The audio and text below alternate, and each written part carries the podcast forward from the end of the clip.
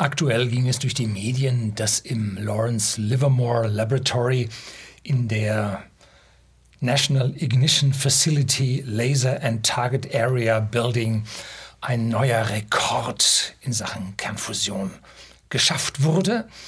Und ist das nun ein Durchbruch oder wird hier nur eine mediale Sau wieder mal durchs Dorf getrieben?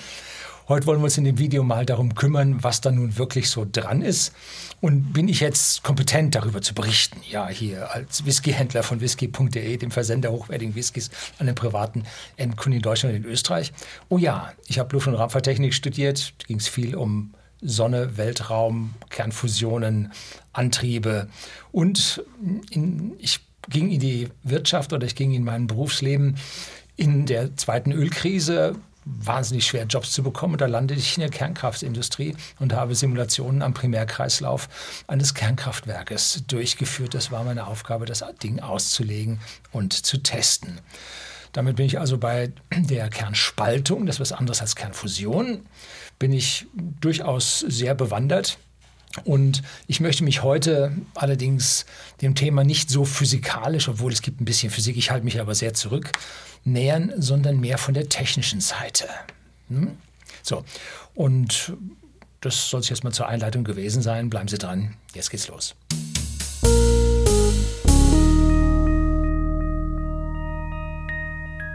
Guten Abend und herzlich willkommen im Unternehmerblog, kurz Unterblog genannt. Begleiten Sie mich auf meinem Lebensweg und lernen Sie die Geheimnisse der Gesellschaft und Wirtschaft kennen, die von Politik und Medien gerne verschwiegen werden. Und hier wurde wirklich eine mediale Sau durchs Dorf getragen, denn diese Laserträgheitsfusion, die ist, entschuldigen Sie, wenn ich das so simpel sage, die ist tot. Da geht nichts mehr. Und jetzt will ich Ihnen heute erklären, warum das so ist.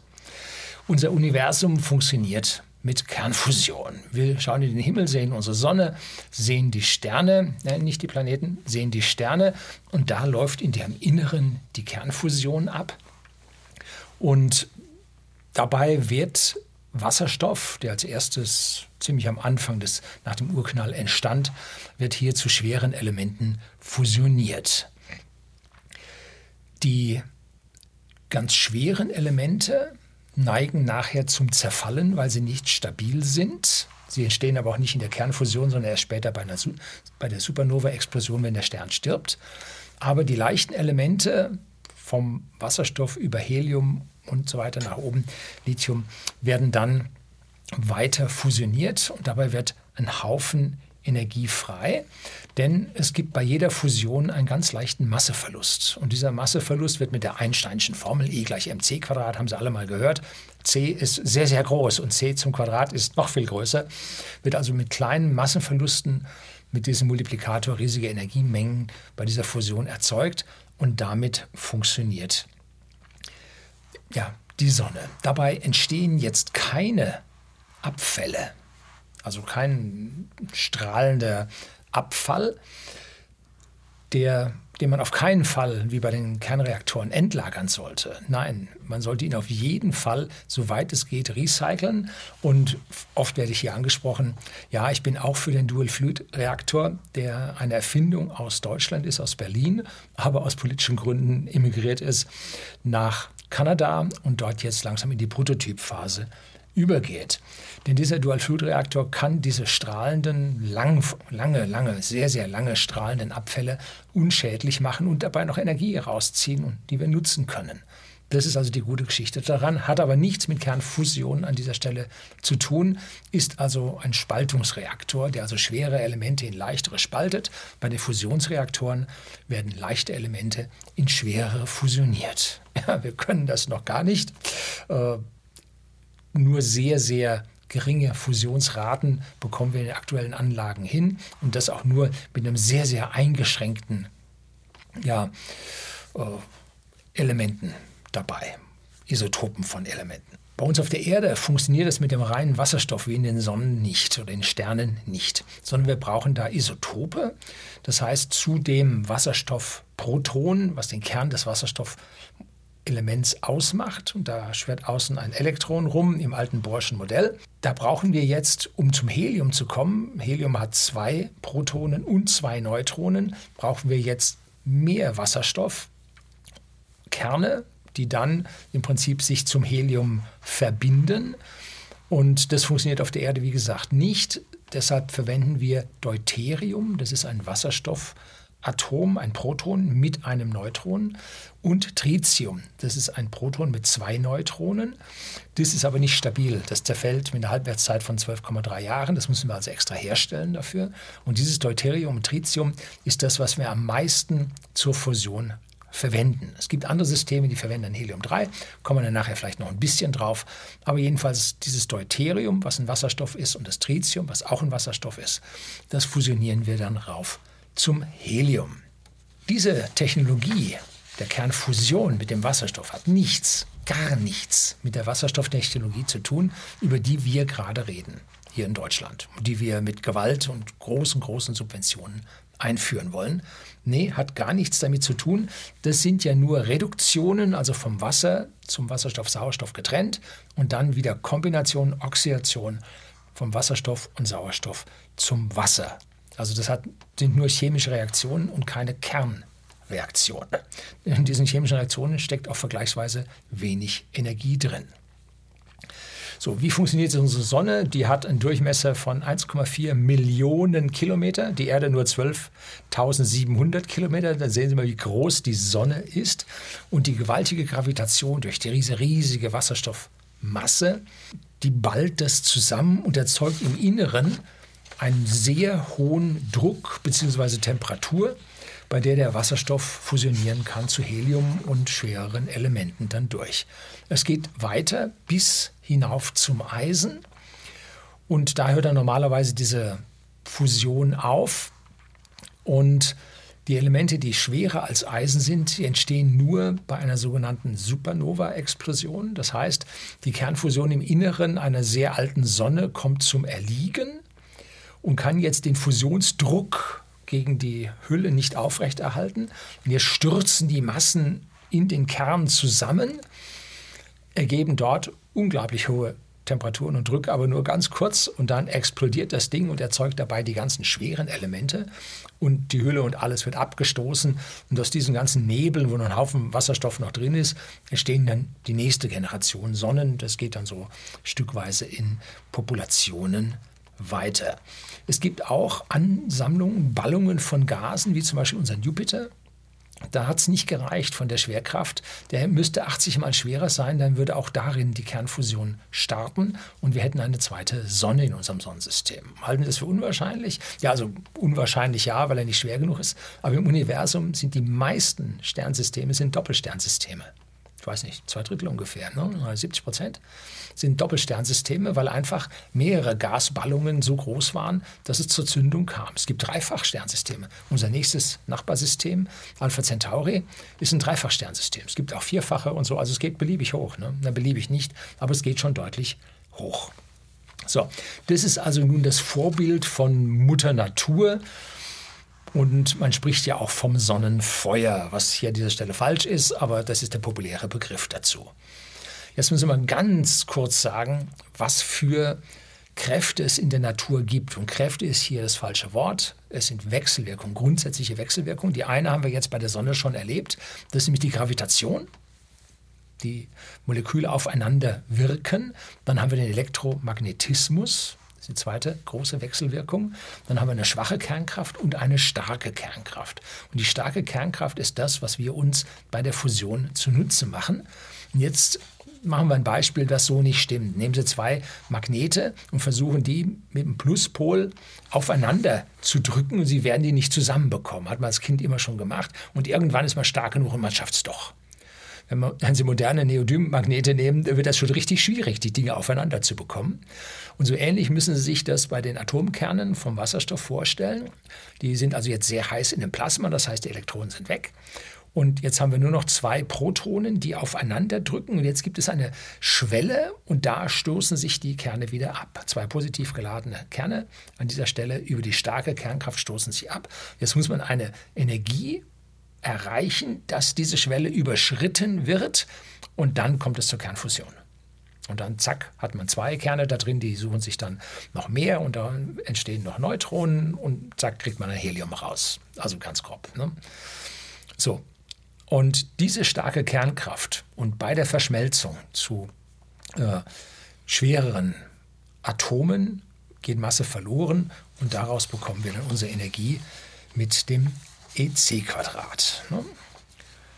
So, und diese Drücke, Temperaturen, die da drin sind, kann man alles auf Temperatur umrechnen. Und Temperatur ist ja nichts anderes als Molekülbewegung oder Atombewegung. Wir haben auf der einen Seite Moleküle, die können schwingen, haben Energie drin. Aber wir haben dann im gasförmigen Plasmazustand Atome, die sich bewegen. Und diese Atome wenn, äh, haben eine kinetische Energie und die muss größer sein, dass also diese Schwelle der äh, starken Kernkraft überschritten wird und dann kommt es zur Kernfusion. In der Sonne sind 15 Millionen Kelvin. Was ist jetzt Kelvin? Kelvin ist eine Temperaturskala, die ist von der Teilung genauso wie unser Grad Celsius, bloß die startet beim absoluten Nullpunkt mit Null.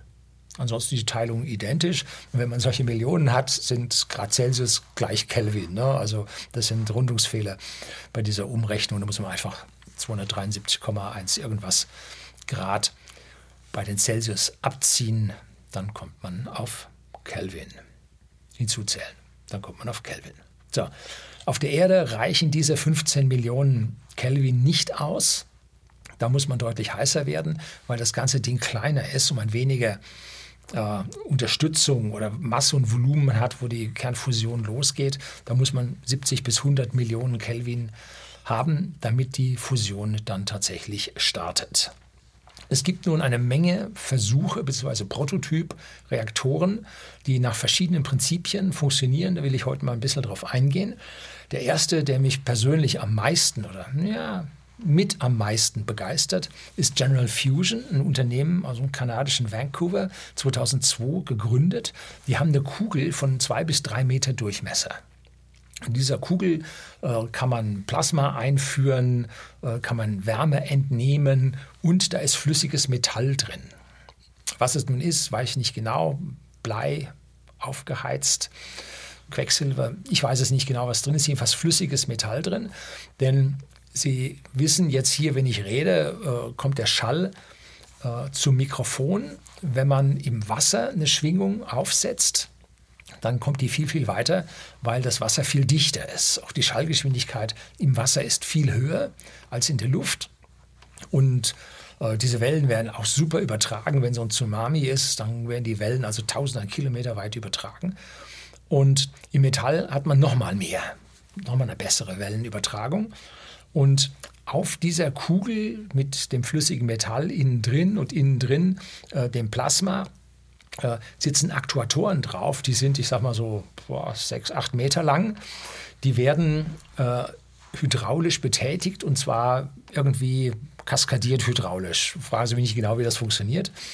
Und damit kann man jetzt, weil es im gleichen Moment alle zwölf Aktuatoren, ich habe auf dem Bild ungefähr zwölf gezählt, gleichzeitig auf diese Kugel einschlagen lässt von außen, dann ergeben sich Stoßwellen in dem Metall, die sich in der Mitte überlagern und dieses Plasma, was sich ganz in der Mitte befindet, so komprimieren, dass es zur Fusion kommt. So die Theorie, so der Plan, so die Versuche und rechentechnisch sieht es gut aus. Drücken wir es mal so aus. Das muss natürlich alles komplett synchron im Mikrosekundenbereich funktionieren, dass diese Stoßwellen sich überlagern und da zur Fusion kommen. Und das Ding würde intermittierend laufen. So 10 Mal pro Sekunde, 100 Mal pro Sekunde, würde das dann so durchlaufen. Und die Wärme, die dabei bei der Fusion im Inneren entsteht, würde über einen Kühlkreislauf, der anfangs zur Aufheizung des Metalls verwendet wird, dann zum Abziehen der Energie in einen Turbinenkreislauf und eine ganz normale Turbine Generatorstrom. Ne? So, habe ich Ihnen einen Link unten in die Beschreibung reingegeben, wie dieses General Fusion System funktioniert. Das nächste, was ich erst vor wenigen Wochen mitbekommen habe, ist Helion Energy. Die sind 2013 in Everett äh, im Staat Washington, ja, Everett, da sitzt Boeing, ne, dort gegründet worden. Und die erzeugen kleine Plasmaringe, indem man praktisch Plasma aufheizt, dann mit Magnetfeldspulen in Toroide, in Ringe äh, komprimiert, dabei extrem aufheizt und dann mit Linearbeschleuniger wird dieser Plasmaring, weil der elektrisch leitend ist, Magnetfeld ausgebildet werden oder mit Magnetfeld reagiert, ähm, wird er dann beschleunigt und das macht man von zwei Seiten und in der Mitte treffen sich diese beiden Plasmaringe, Wasserstoffplasmaringe, Deuterium, Tritium, äh, nein, ich glaube, das sind Helium-3. Ja, ich glaube Helium-3. Äh, die schießen dann aufeinander und fusionieren dann in der Mitte. Hoffentlich. Da ist es alles dünner, wird auch noch volumetrisch äh, komprimiert und da kann dann im Prinzip im Wärmetauscher die Energie abgenommen werden. Hat einen riesen Vorteil, man führt die Energie auf der einen Seite zu und nimmt es auf der anderen Seite ab. Also das ist jetzt nicht dieses Problem miteinander. Also keine sehr schlechte Idee und auch diese Wärme, die man dort abnimmt, Dampfkreislaufturbine. Generator. Auch da habe ich Ihnen einen Link zu diesem Helion Energy beigeführt. Das, was die meisten hier bei uns schon gehört haben, sind diese torusförmigen Ringe, diese Toroide. Und in denen führt man Plasma zu, erhitzt das Plasma und dann gibt es außenrum Magnete, die dann dieses Plasma äh, ja, zu einem ganz, ganz kleinen Ring verdichten. Und damit äh, muss in diesem verengten Volumen die Temperatur extrem ansteigen und dann findet da drin die Fusion statt. Und da gibt es zwei verschiedene äh, Magnetspulensysteme, der Tokamak und der Stellarator. Das Interessante ist, äh, wie heizt man nun das Ding auf? Ne? Einmal hat man einen Strom im Plasma laufen, das ist der Tokamak, und das andere Mal über den Stellarator, die haben ganz wirre, nicht wirre, sondern unerwartet äh, geformte Magnetspulen, die ein verdrilltes Plasma, so wie ein Möbiusband, da erzeugen. Und da experimentiert man in diese Richtungen und man heizt also erstmal den Toroid, im Toroid das Plasma auf und dann mit einer großen Querschnittsfläche von vielen Quadratmetern und dann geht es runter auf wenige Millimeter, Zentimeter Plasma-Durchmesser. Ähm, dabei kommt es zu dieser Aufheizung und dann ist das Ding nicht stabil, dann bricht das wieder ab, fällt alles zusammen. Bäh, ging nicht. Ne? Da hat man also jetzt einen Rekord geschafft und zwar im East-System. Äh, Versuch in China. Da hat man über 1000, waren 1050, 1056 Sekunden, hat man diesen Plasma-Ring halten können, stabil halten können und hat allerdings nicht eine Fusionsrate von über 1 erzeugt, aber dabei Fusionsrate erzeugt. Und der erste, der das also schaffen soll, ist der ITER in Cadarache in Südfrankreich. Da stand ich schon mal vorm Tor und habe gefragt, ob es überhaupt Besichtigungen gibt. Nö, du kommst hier nie rein. Ja, wäre schön gewesen. So, und das ist das globale Ding, was von ja, den ganzen äh, G20, OECD, ich weiß nicht, wer da alle, die meisten von denen sind da mit drin und schicken da ihre Milliarden rein oder hunderte Millionen rein, damit das Ding dann so langsam zum Laufen kommt. Und das ist so ein Toroid-System. Äh, und der soll 2025 zum Laufen kommen. Mittlerweile sieht es mir so eher aus, als ob das 2030 wäre. Und der soll dann eine Fusionsrate von über 1 erreichen und der erste funktionsfähige Reaktor werden, der allerdings ähm, in Summe nicht mit positiver Energieabgabe laufen wird. Auch da habe ich Ihnen einen Link unten in die Beschreibung zu diesen Tokamak-Systemen gegeben. So, und das vierte System, um das es jetzt geht, und da tut es mir ein bisschen leid, dass ich jetzt schon so lange darüber rede und jetzt erst dazu komme. Ich habe ja vorher schon gesagt, dass das Ding nicht wirklich funktionieren wird, ähm, ist in der National Ignition Facility 2009. Das ist so boah, 50, 70 Kilometer östlich von San Francisco, hinten in der Wüste oder in der Halbwüste. Und das Ding nennt sich Trägheitsfusion. Man nimmt also ein Pellet mit ungefähr Pfefferkorngröße und schießt mit Lasern außen auf dieses Pfefferkorn drauf. In diesem Pfefferkorn, das ist aus Kunststoff, enthält innen drin äh, tiefgekühlten Wasserstoff, Deuterium, Tritium-Mischung, sofern ich das richtig verstanden habe. Man schießt man nun von außen mit 192 Lasern drauf, und zwar Gigantolasern. Und dabei wird das so weit komprimiert, dass es zur Fusion kommt, bevor das Ding explodiert und weg ist. Ne? Also es ist auch ein intermittierendes Verfahren. Es ist also eine kleine Supernova, wie ich das am Anfang dann Ihnen versucht habe äh, zu erklären. Auch da gibt es zur National Ignition Facility bei Wikipedia einen Link, gebe ich Ihnen unten in der Beschreibung. So, was ist das Besondere an dieser Meldung? Man hat das erste Mal mehr Energie herausbekommen, als man hineingesteckt hat. Boah, tolle Sache. Hm. Nicht ganz. Man muss sich jetzt überlegen, welche Energien wurden denn da miteinander verglichen. Da sitzt der Teufel im Detail. Ich habe vor fünf Jahren schon ein Video gedreht über Kernfusion. Da war es, schaffen es die Kleinen oder die Großen? Und da war damals eigentlich klar, diese Laserträgheitsfusion hat nicht die geringste Chance. Ne? Etwas mehr Details gibt es jetzt gleich. Und Laser haben zum Teil sehr, sehr schlechte Wirkungsgrade. Unsere Laserdioden, die kommen jetzt auf 70 Prozent oder so. Eine tolle Sache, aber Energie reicht lange nicht aus und vor allem falsche Frequenzen. Man braucht die entsprechenden Frequenzen, um dieses Pellet entsprechend anzuregen. Das muss in Röntgenstrahlung dort übersetzt werden. Das ist also nicht so ganz äh, trivial. Und da habe ich Ihnen beim LiFi Physik ähm, Webseite habe ich Ihnen mal die verschiedenen Lasertypen verlinkt, mit welchen Wirkungsgraden wir da zu rechnen haben. Und Gaslaser haben zum Teil nur 0,01 Prozent Wirkungsgrad. Das heißt, nur ein Zehntausendstel der Energie, die man reinsteckt in den Laser, kommt als Lichtenergie hinten raus. Der Rest geht als Wärme verloren. In der National Ignition Facility sollen sie Laser mit ungefähr einem Prozent Wirkungsgrad haben, was super ist für diese Gaslaser. Und da werden Kondensatoren geladen riesige Kondensat. Das, die Anlage ist so groß wie mehrere Fußballfelder. Ne? Und da werden Kondensatoren geladen. Mit Batterien geht das nicht, weil die Batterien äh, viel zu geringe Entladeströme haben. Also da werden Kondensatoren geladen und die haben 100 Kilowattstunden Kapazität. Das ist das, äh, was in meinen EQS von Mercedes reingeht oder zwei ID3 von Volkswagen. Das ist ungefähr das, was da drin ist, etwas mehr als 100 Kilowattstunden.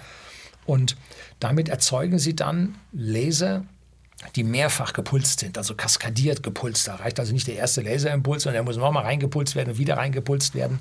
Und dann erzeugen sie Laserimpulse von Nanosekunden Dauer. Und das heißt, von diesen 100 Kilowattstunden, die man da reinpackt, ich habe extra jetzt nicht äh, die Joule und so weiter wieder genannt werden, verwendet, weil das ja ingenieurtechnisch sein soll und wir müssen das ja mit unserem Strom vergleichen können. Da kommt mit einem Laserwirkungsgrad von dem einen Prozent, kommt eine Kilowattstunde auf dieses Pellet drauf. Na? So, und jetzt hat das erste Mal die Fusion etwas mehr als eine Kilowattstunde da rausbekommen. Nach 13 Jahren Versuchen. Ja, immerhin, ne? Das ist physikalisch ein Erfolg, will ich nicht schmälern. Physikalisch ein Erfolg. Technisch völlig unbedeutend. 99 Prozent der Abwärme bleibt in den Lasern. Ne? Linsen verformen sich, Spiegel verformen sich, die Hohlleiter werden heiß. Äh, und das alles führt zu Ausdehnung, zu Dejustage.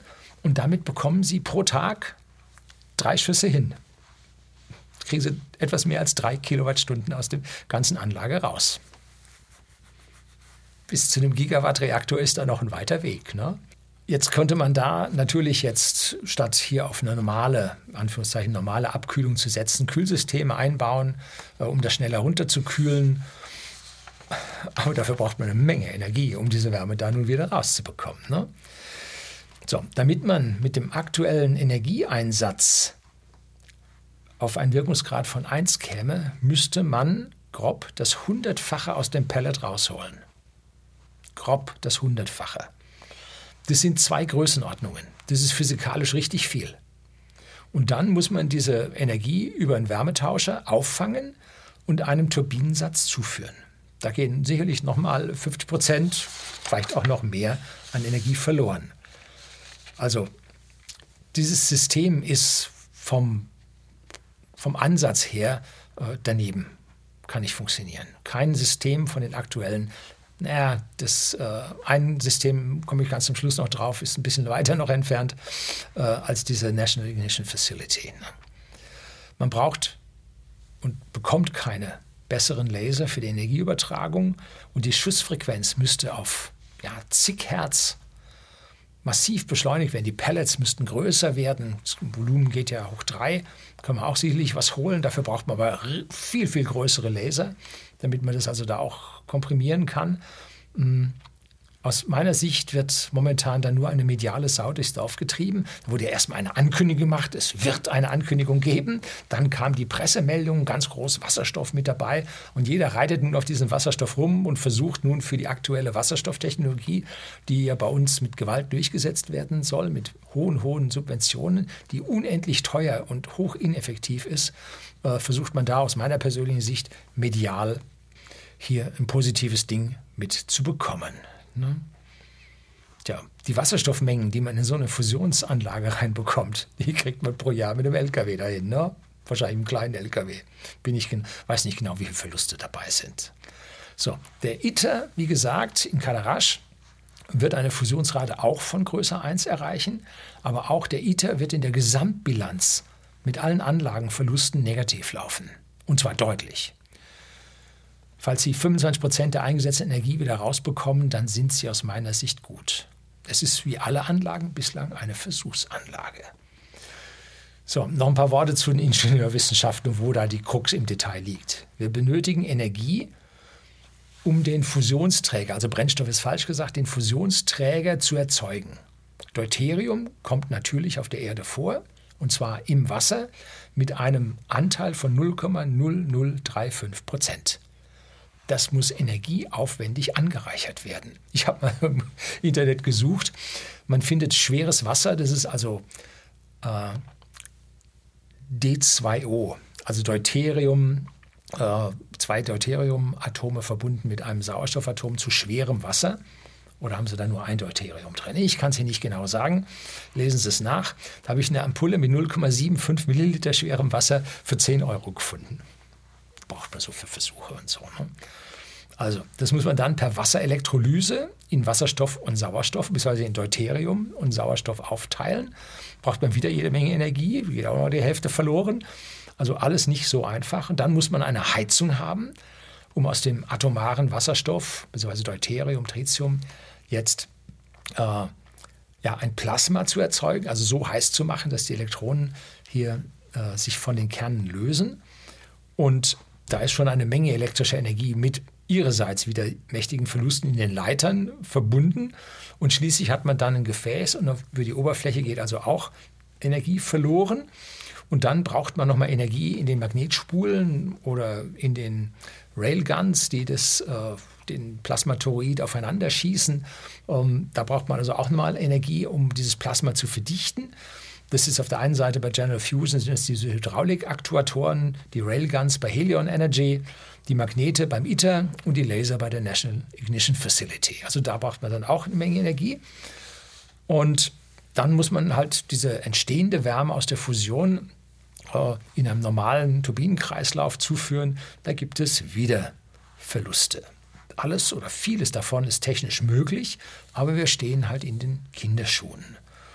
Es gibt noch zahlreiche andere Ansätze, wie zum Beispiel Dense Plasma Fusion, DPF, die mit anderen Fusionsreaktionen arbeiten wollen und dabei äh, nur Helium erzeugen und ohne Strahlung.